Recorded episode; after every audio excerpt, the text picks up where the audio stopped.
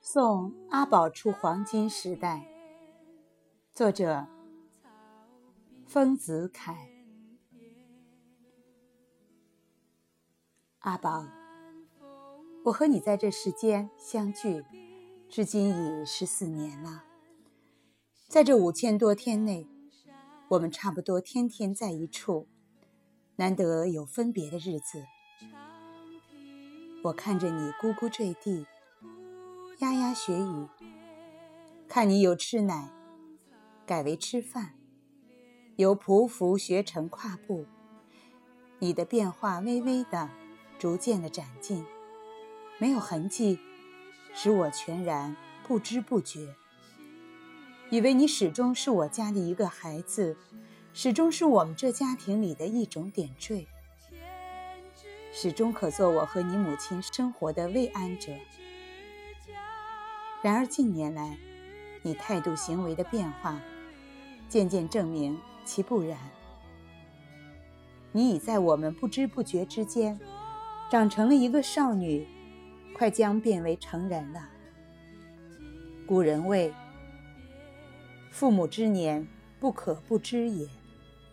一则以喜，一则已去。”我现在反省了古人的话。在送你出黄金时代的时候，也觉得悲喜交集。记得去春有一天，我拉了你的手在路上走，落花的风把一阵柳絮吹在你的头发上、脸孔上和嘴唇上，使你好像冒了雪，生了白胡须。我笑着搂住了你的肩。用手帕为你服侍，你也笑着，仰起了头，依在我的身旁。这在我们原是极寻常的事。以前每天你吃过饭，是我为你洗脸的。然而路上的人向我们注视，对我们窃笑，其意思仿佛在说：这样大的姑娘，还在路上让父亲搂住了试脸孔。我忽然看见你的身体似乎高大了，完全发育了，已由中性式的孩子变成十足的女性了。我忽然觉得，我与你之间似乎筑起了一堵很高、很尖、很厚的无影的墙。你在我的怀抱中长起来，在我的提携中踏起来，但从今以后，我和你将永远。分处于两个世界了。一刹那间，我心中感到深切的悲哀。我怪怨你何不永远做一个孩子，而定要长大？我怪怨人类何必有男女之分？然而怪怨之后，立刻破悲为笑，恍悟这不是当然的事，可喜的事吗？记得去年有一天，我为了必要的事，将离家远行。在以前，每逢我要出门，你们一定不高兴，要阻住我，或者约我早归。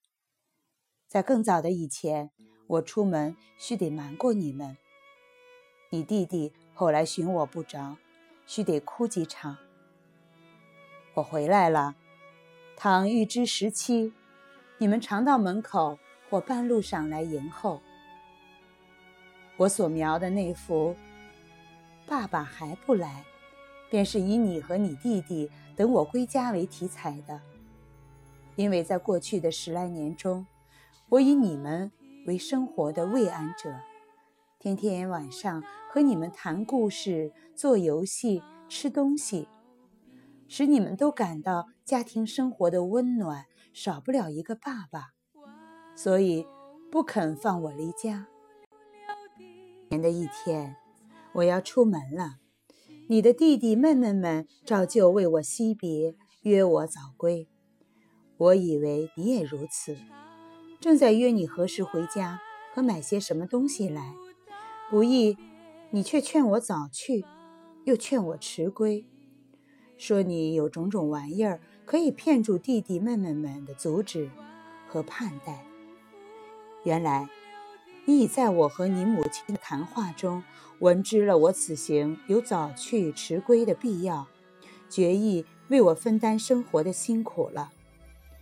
我此行感觉轻快，但又感觉悲哀，因为我家中将少却一个黄金时代的幸福儿。